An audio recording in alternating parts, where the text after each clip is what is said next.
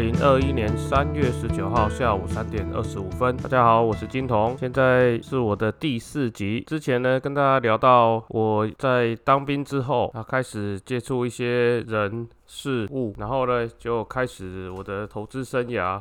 呃，高中同学，然后还有副连长，然后接触到了一些地下金融，还有一些投资的项目。后来呢，全部结果都不理想。那再滚债的结果嘞，就让我达成了我人生的一个副成就，就是破产，负债五百万。那当时呢，我大概才二十六岁，二十七岁左右。那每天呢，其实那时候。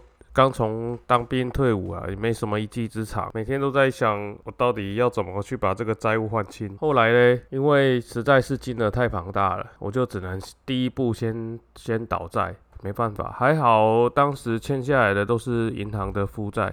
总结一下，当时是地下金融大概三百万，然后我有买一台 B N W 的车子。大概一百八十万，也全部都是刷卡下下去做做一个付款的动作。那刷卡因为有循环利息啊，循环利息大概二十趴，滚了一两年，所以才会滚到五百万。那当时因为刚退伍，然后地下金融也全部都倒闭，然后想尝试做一些业务啊，还有做过金融保险，还有海外基金。那因为毕竟业务是一个。不是很稳定的工作，那因为我前面的个性就是比较属于按部就班呐，一步一步来的人，所以收入不稳定啊，然后导致我自己又是负债很多，没有办法继续生活下去。那后来才听从父母的建议啊，可以让我去找另外一个工作，这里先不谈啊。找另外工作之前，我就是先尝试着怎么解决。负债五百万这个问题，那要解决这个问题，第一就是一定要稳定收入嘛。在谈债务协商的这一个过程当中，第一步你一定是要先有稳定的工作。那当时政府有一个美意是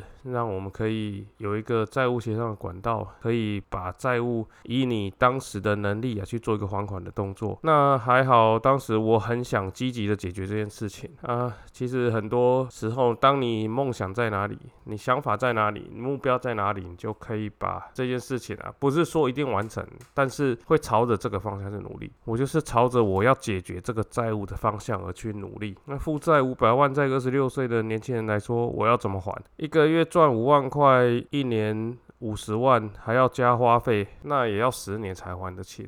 而且还不计算利息的部分，总不可能有人无偿贷五百万给你，然后还不拿利息。那所以在整个等于是一个房贷的过程中，而且还没有拿到东西啊，那你要怎么去做一个还款？那当然你就是先先找到一个工作，然后再去做一个债务协商。那好在当时我第一步很积极的去想要把这些债务还掉，所以我做了一个工作，然后再去寻找我自己当时。因为我要做投资，所以用很多的杠杆啊，去做一个贷款跟信用卡刷卡的部分啊。因为很多家，所以超过十家啊。当时因为我自己其实也搞不清楚我自己有有多少家的银行在欠债。那我一开始陆续找了十家去做一个协商，然后还有还款。后来才发现，原来我自己欠下的不止这十家。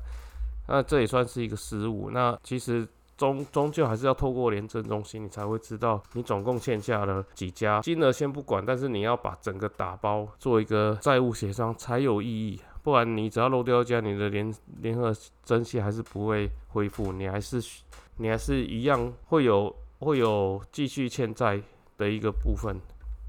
那后来。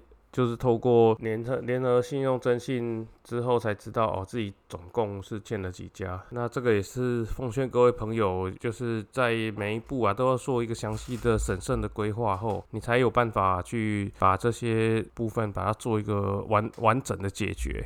然后我就是在这个过程很漫长，我。我协商完了之后，然后在在整个最高，他那时候有上限八年，所以总共九十六期，一路还也要还到快四十岁，所以还是奉劝各位朋友，一开始在你还没出社会之前啊，这些话讲起来不到十分钟，但是这却是经历过经历。让我经历着大概二十年的人生，让我从零然后到负再归零，我的人生已经走了一半。所以很多很多的朋友啊，这里还是要以以一个过来人的经验，钱得来不易，近自身近期的挥霍，就像最近的鲑鱼之乱，你要近期的挥霍，那也是你的自由，但是后果啊，一定是由你自己来承担，别人都只是在看笑话而已。还是当一个茶余饭后话题，当茶余饭后话题还不错，还有人提起啊，甚至很多基本上就是直接淹没在历史的洪流之中，根本也不会有人相信，不能提起，只有你自己记得。你如果还不记得，不汲取教训，那事情就会一直重演，因为个性决定命运。